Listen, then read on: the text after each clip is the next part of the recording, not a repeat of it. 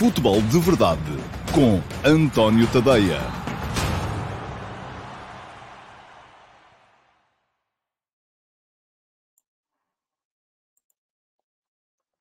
Olá a todos, muito bom dia e sejam muito bem-vindos à edição de sexta-feira, dia 26 de novembro de 2021 do Futebol de Verdade, última edição desta semana. Amanhã, última não, amanhã há Futebol de Verdade VIP uma edição especial que todos podem ver, mas onde um, só podem participar aqueles que são verdadeiramente VIP para mim, os uh, Very Important Persons, são as pessoas que são os meus subscritores premium e que, uh, como tal, como subscritores premium, permitem que eu tente manter a minha atividade como jornalista um, freelancer no, um, ainda uh, a funcionar, porque sem eles, enfim, nada mais me restaria do que estar aqui parado à espera de ser chamado para comentar fosse o que fosse na, na, na RTP. Bom, amanhã, já vos disse, há Futebol de Verdade VIP, sábado, dia 27 de novembro, às uh, 12h30. Ainda há duas vagas para participar.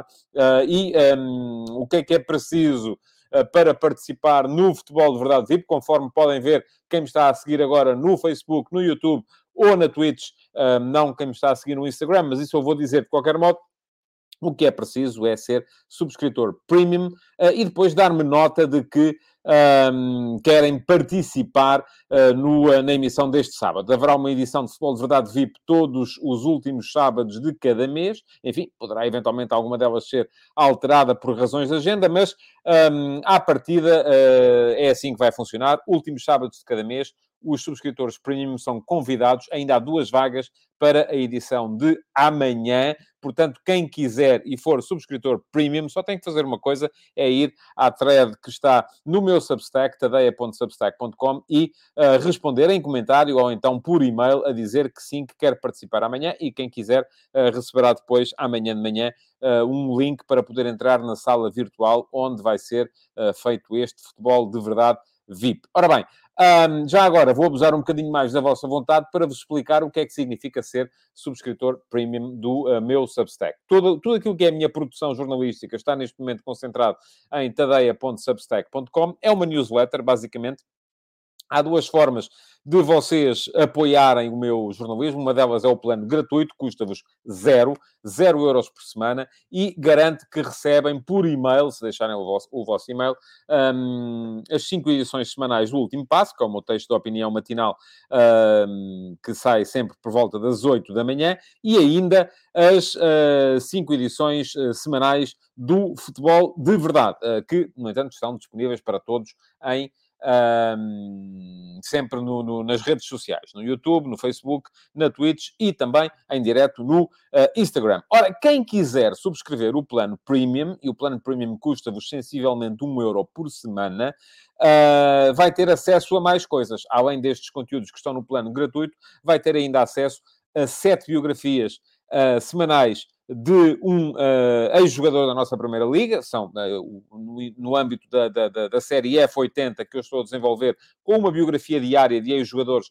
para comemorar o centenário do futebol de competição nacional em Portugal, começou em 1922, em junho de 22. Tem também acesso a mais duas ou três, uh, dois ou três artigos semanais, e esses dois ou três artigos semanais Uh, podem ser de uma série de, de, de, de por exemplo, amanhã uh, vamos ter uh, um artigo sobre uh, a análise estatística do primeiro terço da Liga, uh, uma série de verdades escondidas que não estão aí para toda a gente as conseguir descobrir, mas que estão lá, estarão lá para os meus subscritores. Premium e terá ainda, sempre ao domingo, ao meio-dia e meia, a história de um dos 100 campeonatos de Portugal, ou de Portugal, ou campeonatos nacionais, que já se disputaram durante 100 semanas, ao domingo, meio-dia e meia. Vai passar por lá também a edição dessa semana do campeonato. Agora temos aqui uma visita, porque a minha gata resolveu subir para cima da secretária. Pronto, esperemos que ela não interfira.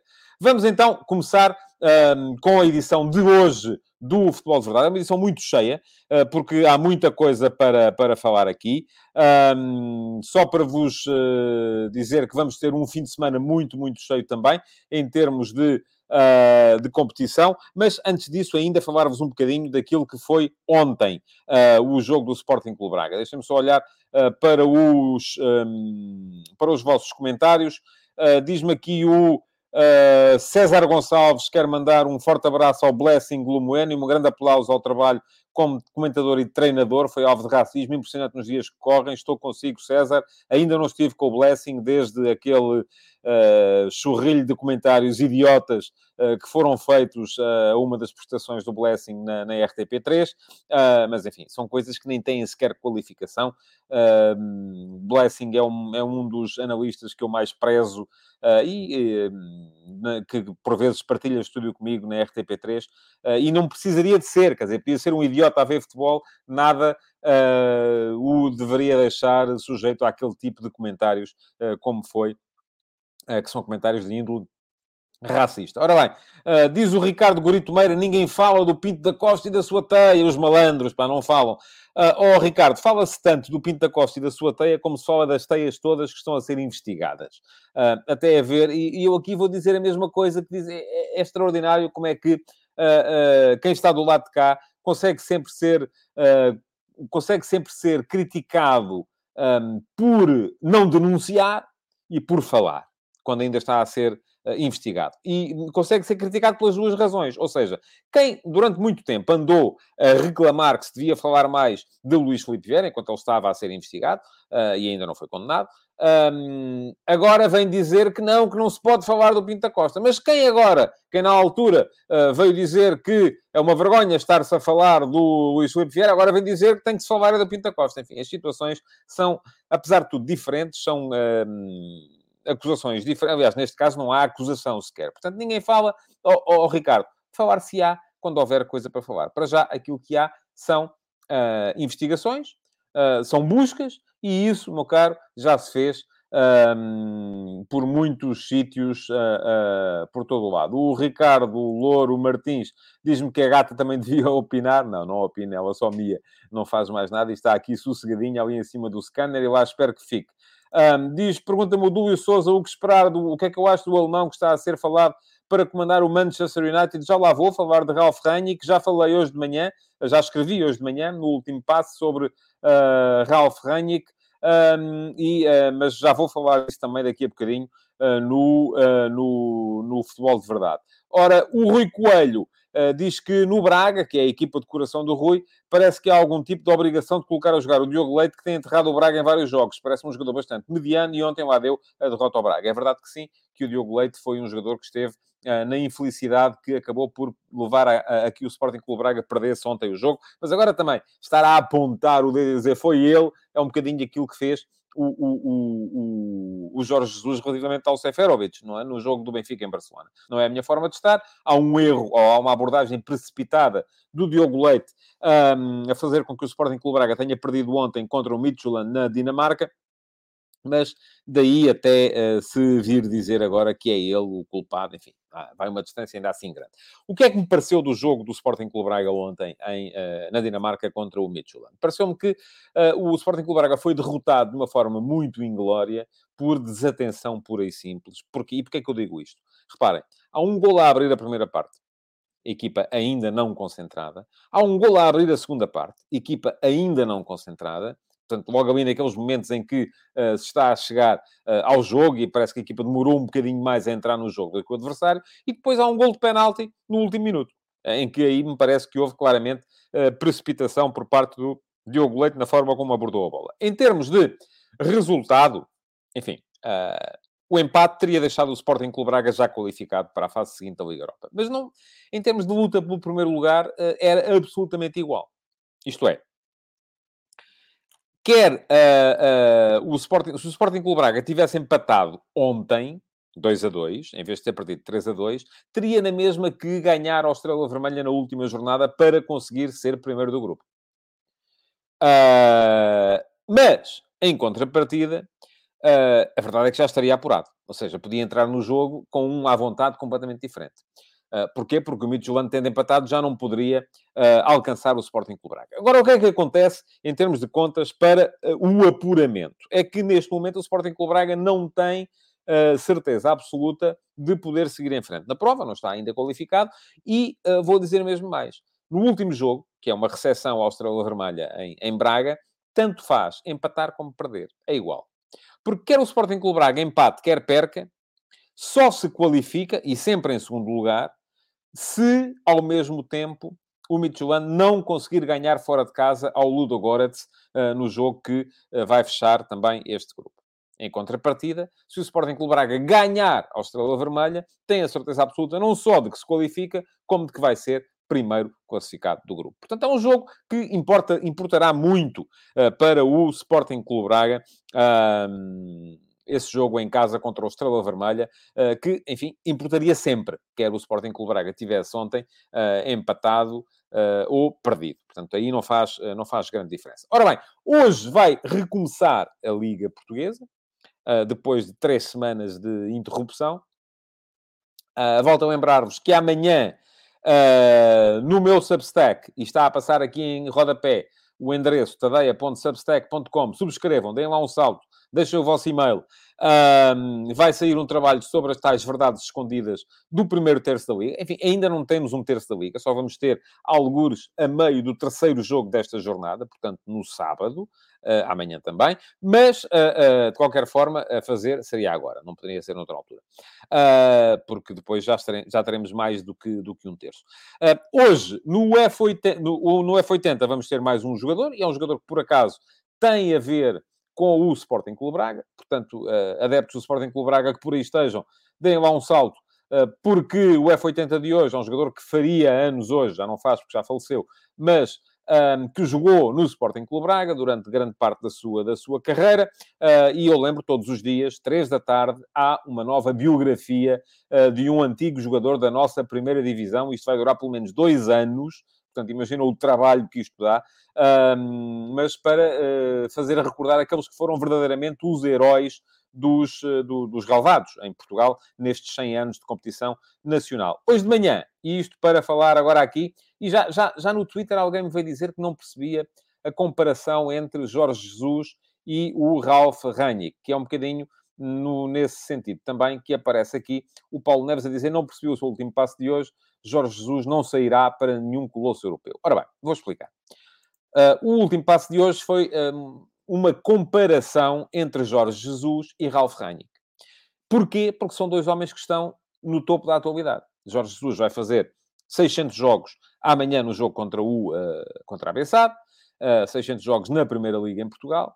Um, é raro haver um treinador que faça 600 jogos na Primeira Liga em Portugal. Aliás, até este momento só houve dois, que foram uh, Fernando Vaz e Manuel Oliveira. Jorge Jesus será o terceiro e provavelmente vai ultrapassá-los aos dois e tornar-se o treinador com mais jogos na Primeira Liga em Portugal na história do futebol em Portugal. Um, e é raro também que uh, um treinador de um dos grandes dê uma entrevista.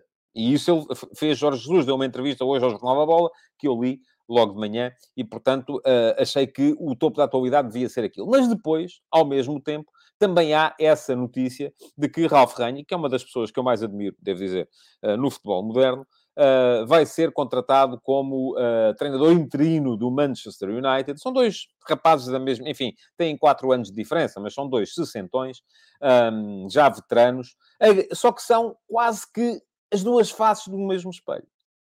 Parece que estamos de um lado do espelho está o Jorge Jesus, do outro, uh, num universo alternativo, se quisermos, está o Ralf Rangnick. Porque são completos opostos. Aquilo em que Jorge Jesus é um homem da praxis, da prática, é um homem da, da, da vamos chamar-lhe assim, quase da universidade da vida, eu detesto esta expressão, mas pronto, é um bocado isso. Do outro lado está Ralf Rangnick, que é um teórico e que na prática pouco fez. Ralf Rangnick, para quem não sabe, é o uh, mentor, vamos lá, é para.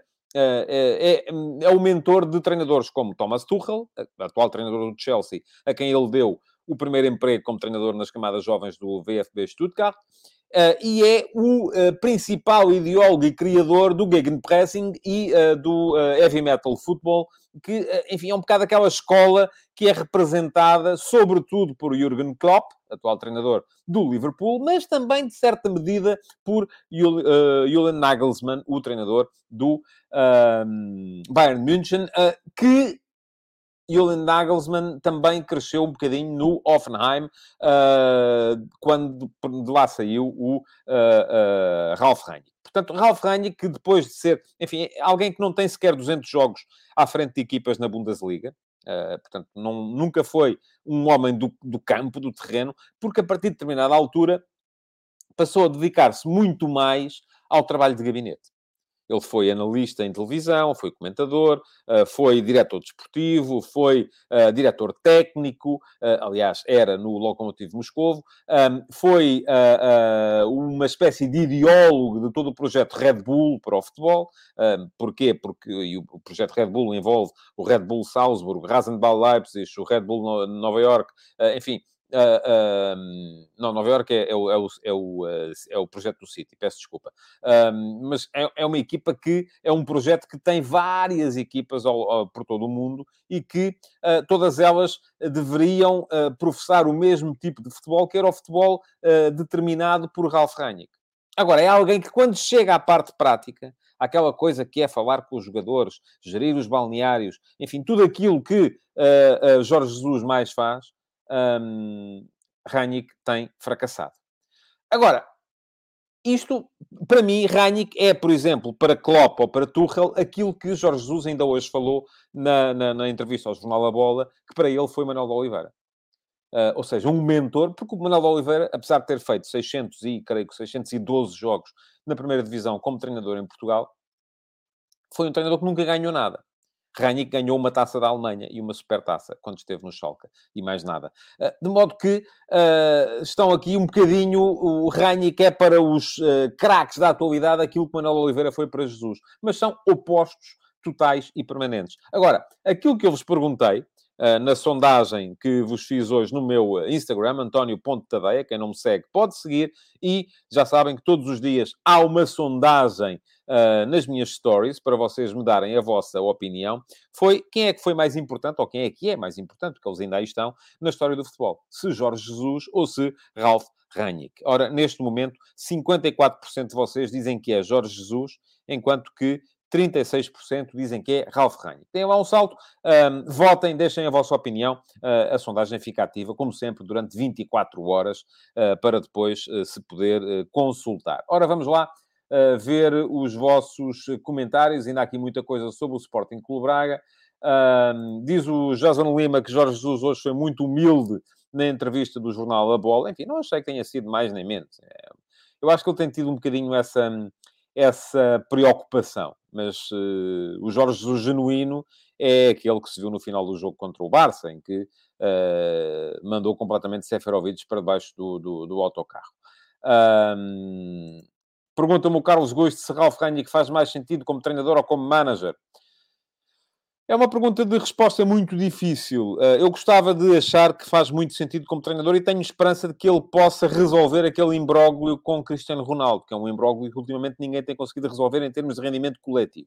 Vamos ver uh, se é assim ou não. Pergunta-me o Marco Rodrigues, tenho seguido a carreira do Jota. Jota, o jogador da formação do Benfica que está a jogar no Celtic Glasgow tem, uh, tenho seguido, tenho sabido o que é que ele tem feito. Não tenho visto os jogos do Celtic, não estão no topo das minhas prioridades, como deve, como deve calcular, uh, mas tenho visto que ele tem estado em destaque e vamos ver se o Jota consegue relançar ali uma carreira que chegou a prometer muito, mas que na altura parecia que estava completamente estagnada.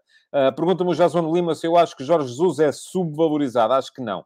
Acho que está valorizado na justa medida. Agora, é uma personagem que, por uh, ser tão pitoresca, uh, vai sempre puxar uh, para o lado da, da, da, de quem o critica por razões que têm pouco a ver com o rendimento das suas equipas. Seja pelas dificuldades em expressar-se, seja pelas basófias que lhe saem da boca com, com alguma frequência, e, portanto, creio que é mais isso do que ser subvalorizado. O Ricardo Louro Martins diz que considera que o Man United está a cometer um erro grave ao não apostar já num treinador em definitivo, eles precisam de um treinador já e não na próxima época. Andaram demasiado tempo sem treinador. Concordo com a segunda parte da sua uh, opinião. Enfim, também posso concordar com a primeira. A questão é que não há um treinador em definitivo. Quem é que o Man United pode conseguir como treinador em definitivo neste momento? Quem? Ao que parece, o Man United quereria uh, Pochettino. Mas Pochettino não vai sair, por muitos problemas que tenha no PSG, não vai sair assim de repente do PSG. Ao que parece, o Man United quereria também a, a Zidane. Mas Zidane não quer o Man United. E, portanto, a, a questão aqui é quem é, quem é o, o, definitivo que pode aparecer aqui. O Ivo Ovi diz que não conhece o treinador do Man United, se tem palmarés, já disse, ganhou uma taça da Alemanha e uma supertaça, mas tem uh, muita obra como influencer, vamos lá. O Simão Rochinol pergunta, não estará o United a adiar mais uma vez a escolha do treinador de topo? A questão, Simão, já disse, o Man United pode até não querer adiar, mas é um bocado isto que diz o, o Guarnelas, iam buscar quem? Não há. Não há treinadores de topo uh, neste momento disponíveis. Uh, e o, o Nuno Souza diz o Ten Hag. Sim, mas o Ten Hag não quer sair do Ajax neste momento para o Man United. O Ajax não quer libertar o Ten Hag neste momento.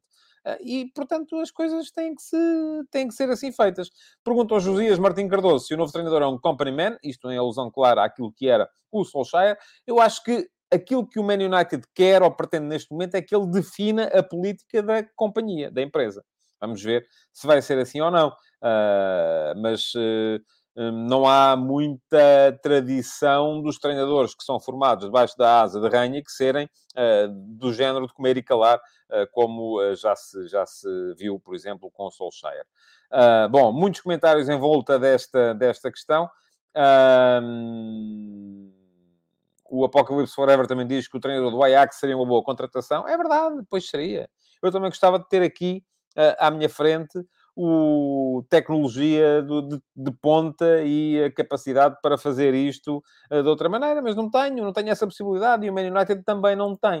Uh, o, o Vitor Martins diz que o primo do dono do PSG, e há muitas, enfim, também não é bem o dono, se quisermos, não é? O Nasser Al-Khelaifi não é bem o dono, é o representante do dono. Portanto, o primo do representante do dono uh, já confirmou que Zidane assinou com o PSG. Sim, uh, é o que se diz, que vai acontecer. vamos ver se vai, se vai ou não. Agora, enfim, diz o Cláudio Lopes, se não estou em erro, Rangnick foi quem levou o Leipzig de divisões secundárias até à Champions League. Não, ele trabalhou lá um ano, mas a promoção que ele fez de divisões secundárias até à, à Bundesliga, um, creio que foi ainda com o Offenheim. Embora uh, aí já tenha entrado a meio do percurso, creio eu, o Julian Nagelsmann. Portanto, uh, os percursos deles misturam-se muito. Não quero estar aqui agora um, a, dizer, a dizer verdades definitivas a esse respeito, uh, porque posso estar enganado. O José Ribeiro um, pede-me diferenças entre o Jorge Jesus e o José Mourinho. Uh, são tantas, José, são tantas, é? São uh, personalidades completamente diferentes, uh, são formas de trabalhar completamente diferentes. portanto, acho que é mais difícil encontrar semelhanças do que diferenças. O Bruno Santos diz que o Bielsa é que era, também, enfim, o Bielsa há de ter ganho se calhar menos do que o Rangnick, não é? Portanto, se formos a ver por aí, pergunta o Pedro Santos que papel teve Rangnick na Red Bull. Era o diretor uh, futebolístico, vamos lá. Uh, o homem que definia a forma de jogar de todas as equipas Red Bull. Era uma espécie de diretor-geral do projeto para todas as equipas que eram patrocinadas pela, pela Red Bull. diz o Pedro Correia que o Leonardo já disse que não há contactos com Zidane. Agora, ouça, enfim, estamos aqui. É um bocadinho como aquela coisa das buscas. São culpados, não são culpados? Há contactos, não há contactos? Vamos esperar uh, que o tempo venha a definir as coisas. Vamos lá então falar de bola, porque um, ontem houve sorteio da taça e foi um sorteio engraçado, porque deu um Porto Benfica. Uh, e vamos ter dois Portos Benfica, uh, um antes e outro depois do Natal. Portanto, vai ser uma altura quentinha para o futebol português, apesar do frio que vai estar aí, com certeza.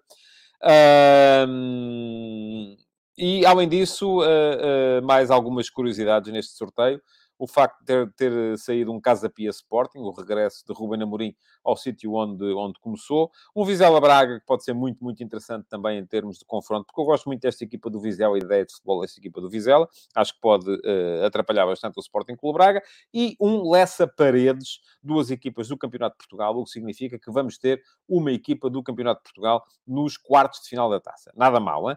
Hoje temos outro sorteio, sorteio do Playoff para o Campeonato do Mundo do Qatar vou lá estar a comentá-lo em direto na RTP com o meu amigo Alexandre Albuquerque.